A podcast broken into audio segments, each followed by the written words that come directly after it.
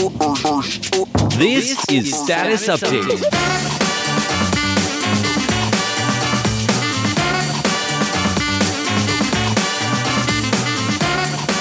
Welcome to Status Update. I'm Shirley Lin. I'm John Van Trieste. We're going to be getting to your letters, your letters that we always want to uh, read to learn what programs you heard and what you think about them. But uh, before we continue with that, uh, we're going to give a little bit of uh, status update, a personal status update here. Yeah. Well, it is getting chilly here and with Oh. lots of rain lately. It was a dark week weekend. dark week. Yeah. It was uh, just so dismal, yeah, so wet and um, yeah, no sun. and that so, Mm-hmm. means that people are getting sick. Mm. And not just here. Like I've heard from friends all across the world Mm-hmm. that people where they are getting sick too. So I hope everyone out there is keeping healthy. yeah, very important. Because, you know, everywhere the weather's just weird. Yeah, just out of the ordinary. But um, I understand you went and uh, got a flu shot. I did. um, Yeah. And I don't know. It's impossible to get one in Taipei. I actually had to go all the way to Taoyuan to get You mine. did? That's the only place they're available. You- Okay. You, can't get one here. Wow. I, I paid for one last year Mm-hmm. here in Taipei and just it never came. Well, it came in like March the next year, and I had already gotten one by then because I just was like, forget it. I'm going to find Oh. it somewhere else. Uh-huh. So that was money down the drain. But uh, this year, I, I was smart and I went back to the same place where they, for some reason, it's not a very popular clinic, I guess. they had extra, and uh, so I went and got it. I'm going to be traveling soon. I don't want to bring any weird bugs with me. Oh, is that why? Partly why, yeah. Oh, okay. All right.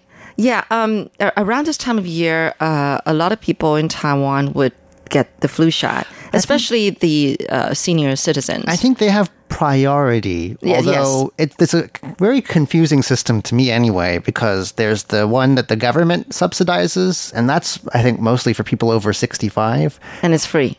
And that has to, uh, you have to wait till like January Oh, yeah. to get it. And by then the season's already underway. You probably, you might as well, I mean, you may have already gotten the flu. and I just did the one where you pay for yourself. And I think, why doesn't everyone do that? Herd immunity, right? Mm-hmm. Unfortunately, this year I seem to have had a bit of a reaction. It's normal to Right. feel a bit under the weather afterwards, but uh, yeah, I got something. Okay. Well, you know, that's the reason why I decided not to take the flu shot because I think it doesn't really make a difference. Um, because years ago, my parents, uh, you know, took the flu shot and then they got sick, you know, with a fever and all that. And I was saying, oh, that's not nice. And I was thinking, I forget it. I think, uh, and they they give you a they gave me anyway a, a sheet of paper explaining that it's not going to protect you from everything. True. So what they got probably wasn't the flu; it was something else. Okay. No, I, I thought that it was the reaction to the flu shot that Oh, you yeah, will, yeah. you know, get a fever like two days after or something like that. That happened to me this year. Yeah, last mm. year I was fine, so I don't Yeah, know. that's kind of strange. They- Does that they- mean that they gave you a different type of flu no, shot? they, they change it every year because Oh, the, they do the it viruses are always evolving. Oh, oh, okay. The one that, I had was apparently a combination of four different vaccines or something. Yeah, I, I, I didn't react very well to it, so Yeah. I'm still. You can probably hear recovering, but uh, it's good to have herd immunity. Mm. Keeps everything under control, true. and uh, when more people get it, fewer people get sick. So Yeah. it's my civic duty, I guess. it's, You know, um, I was just on the MRT uh, subway system just now, and I would had my head down. Uh, yes, uh, looking at my mobile phone, and then I heard someone standing, um, just like you know, coughing and coughing, and then sneezing and like loud sneezes. And I'm going like, I don't want to look up because I don't want to see if she's wearing a facial mask or not. You know what I mean? Yeah. And then eventually I looked up and I've got, I, I went like, you know, phew, she did have a mask on. That's something that I think that other parts of the world should adopt. I know it's common in East Asia. Uh-huh. And I've heard that's actually after the SARS outbreak was when it took over in Taiwan. I think- Yeah. I think in Japan maybe it's been common for a lot longer than that. But when you're sick, people often, not as often as they should, Mm-hmm. but often uh, wear these masks to keep other people from getting sick. I know, out of and, uh, courtesy, on yeah. public transport, especially, that's uh, very nice. yes, enclosed space. Yeah. Yeah. Yeah. Uh, I think that's uh, something. Uh, maybe other parts of the world, people would look at you a bit funny if you did that. it's uh, something you have mostly in just hospitals, but Yeah. I think, uh, yeah, something other people should adopt. Anyway, uh, we're recovering, and uh, hopefully that's the end of it for this season. Okay. I've I've got it done, so check that off the list. All right. Well, take good care of yourself. All right. Well, it's time that we get to our listeners' letters. So I always love to read their letters and hear what you have to say about our programs. Our address is PO Box 123-199 Taipei, Taiwan. Our email address is rti at rti.org.tw. And of course, you can always leave us a note on Facebook letting us know what you think there. We look forward to reading what you have to say. Great. And uh, this is a letter that we've got from Roberto Guiso of Italy. And uh, it says here, it looks like he listened in on November 28th, it was, at 6180 kilohertz. Uh, SINPO rating was 53333. I guess it could be better. Um, it said that there was some jamming by something like um, another station in German language. And very good signal with moderate atmospheric noise.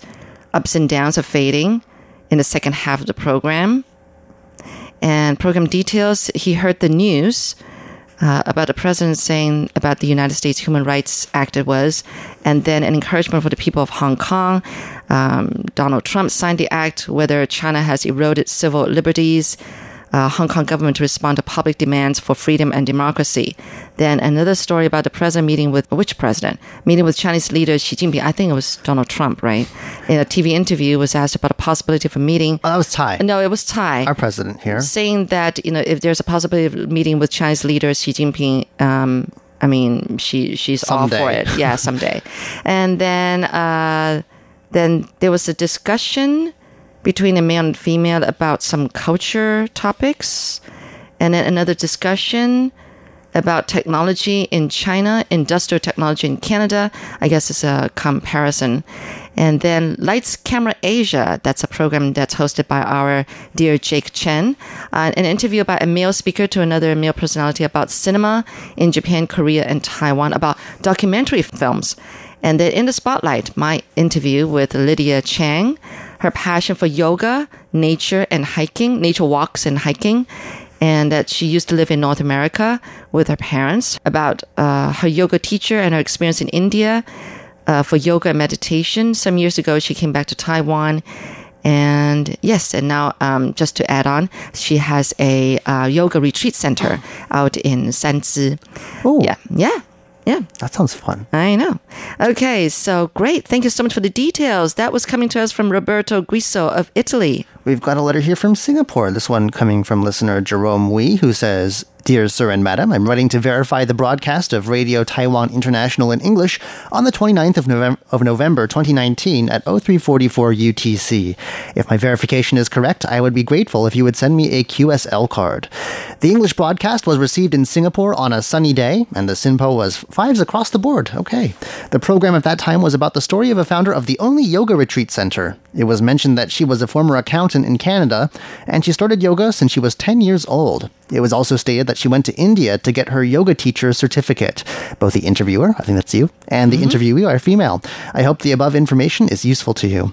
I am a student at Raffles Institution in Singapore. Singapore is a multiracial country where there are four main races. We are very close to the equator, so for us there are no seasons, and the weather is mostly dry and hot, save the monsoon seasons. Uh, hot is a good word to describe it. I don't think I've ever, I went there a few years ago, and I don't think I've ever felt quite so Yeah.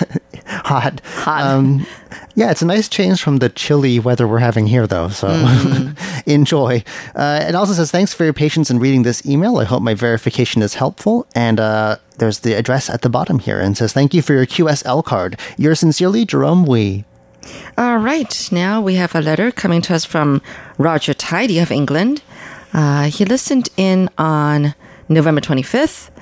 And uh, under comments, it says today's edition of Here in Taiwan had a fascinating item about Taiwan's chocolate fad and the fact that Taiwan's chocolate products have not gone unnoticed abroad, as demonstrated by the seven gold awards won by the country's chocolate producers at the International Chocolate Awards. I was also interested in the other items in the program, one of which focused on Taiwan's municipal relations with other countries, which are obviously thriving despite an adverse diplomatic climate. Oh, yeah, Prague. Uh-huh. Think Prague is probably what they're talking about. Okay. The other item of interest looked at the best places to retire in your country. This item mentioned a number of places, but Hualien seemed to be especially popular. It's beautiful. Yeah. That's where I was born too. Okay, ear to the ground. This is an excellent mini feature that never ceases to surprise. This time it focused on what Andrew called a sense of limbo, or being neither here nor there, that people experience when they are a passenger on an international flight and then Jukebox Republic, which was uh, my music program. I enjoyed the songs played in this edition, which were all performed by a newcomer to the program, Julia Wu, who came to Taiwan from Australia and is, I believe, currently at number four in the Taiwan charts. Your internet audio was excellent throughout today's broadcast.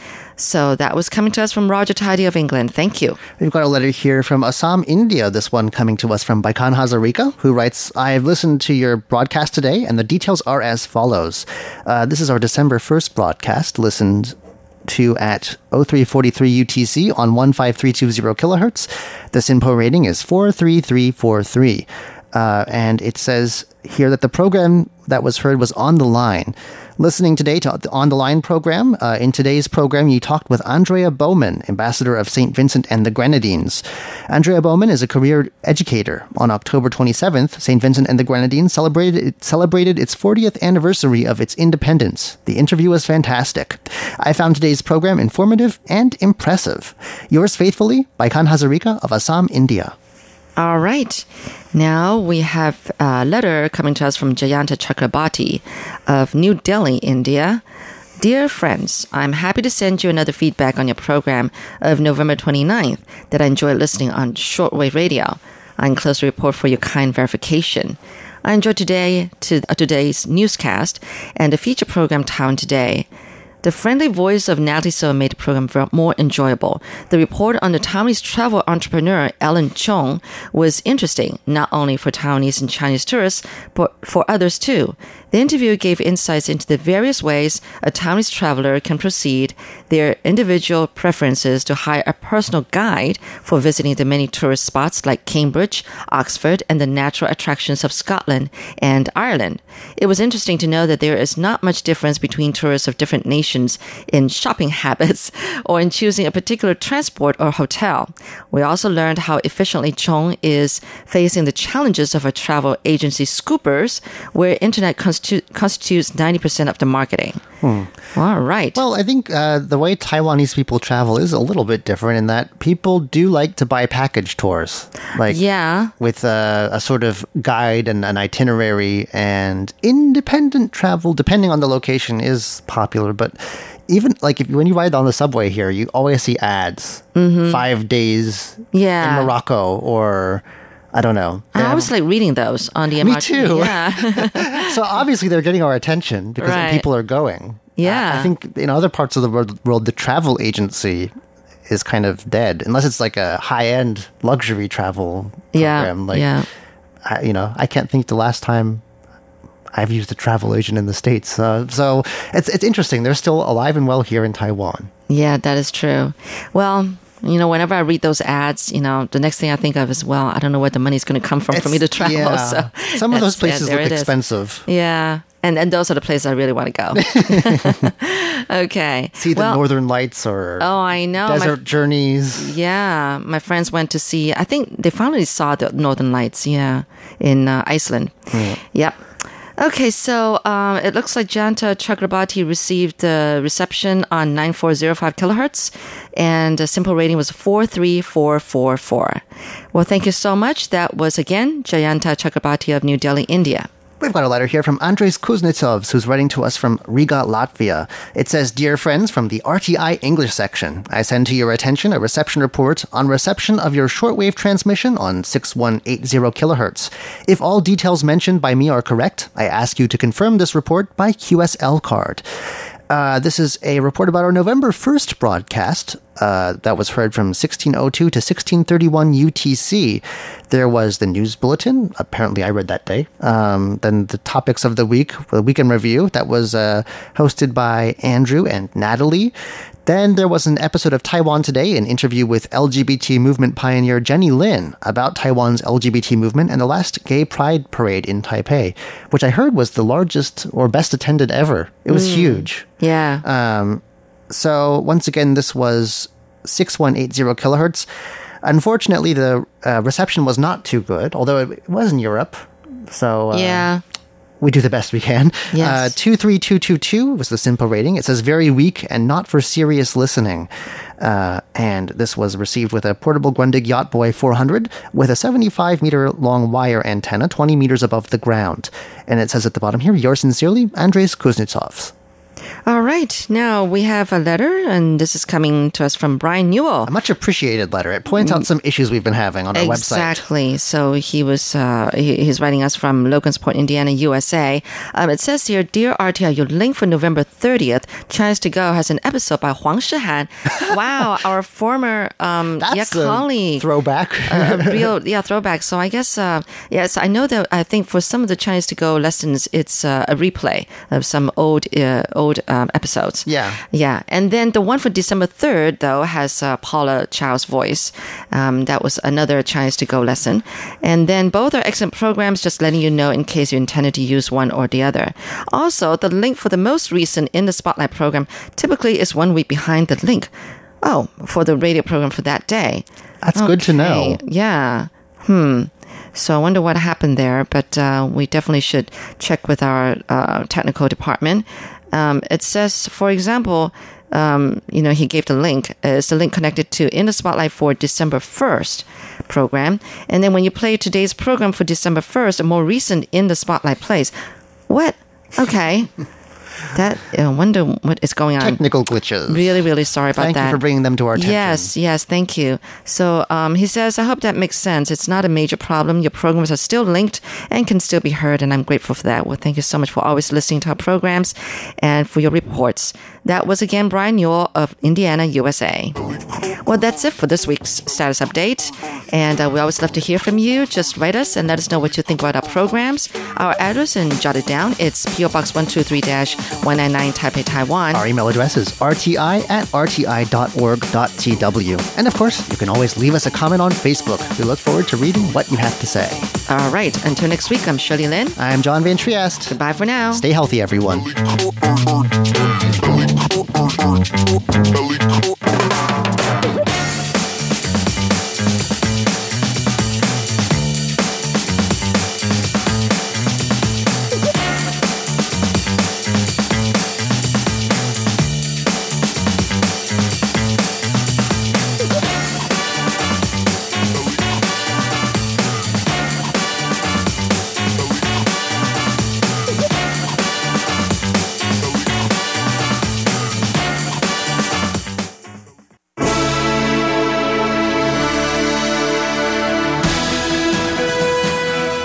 Thank you for listening to Radio Taiwan International, broadcasting from Taipei, Taiwan.